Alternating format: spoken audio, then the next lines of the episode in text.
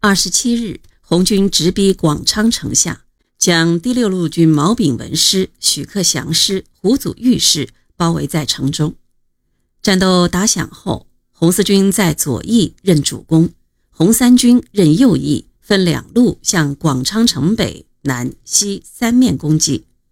敌师长胡祖玉登上山顶督战，被红军战士一枪击中腹部，后死在南昌医院中。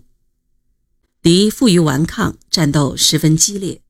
毛泽东、朱德命令担任预备队的红三军团投入战斗，又登上城西的乌石岗，在这里指挥战斗。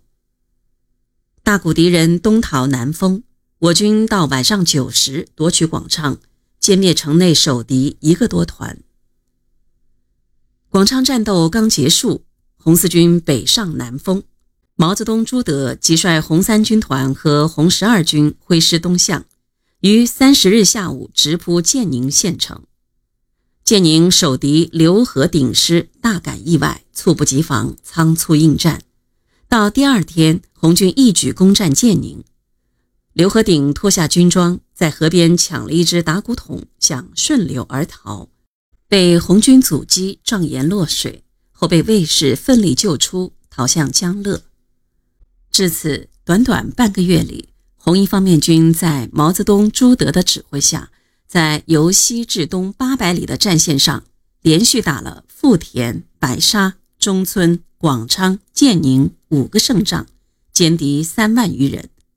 毛泽东再次挥动如椽巨笔，写下壮美激越的词章：“余家傲反第二次大围剿，以继其胜。”而这时，蒋介石却为第二次围剿的惨败流下凄楚的眼泪，气急败坏地跑到南昌召开高级军事会议，痛骂他的军官们无能。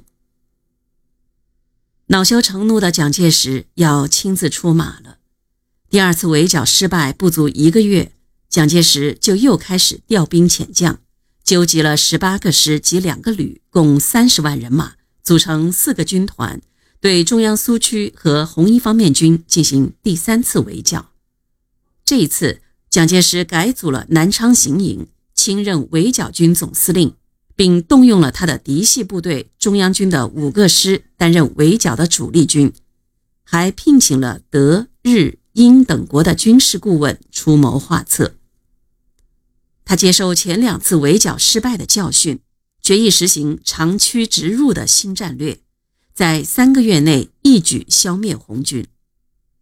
他在为这次围剿专门发表的剿匪宣言中，杀气腾腾地说：“我全国同胞当此赤匪、军阀、叛徒与帝国主义者联合进攻，生死存亡之秋，自应以卧薪尝胆之精神，做安内攘外之奋斗。”以忍辱负重之毅力，学党国百年之奇辱。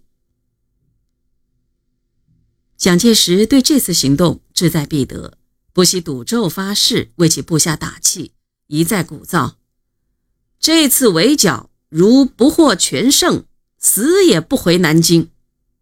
限三月之内肃清江西共军，如不成功，则成仁。如不获胜，自刎首级。七月一日，蒋介石正式下达了进攻命令，三十万国民党军队向中央苏区疯狂扑来。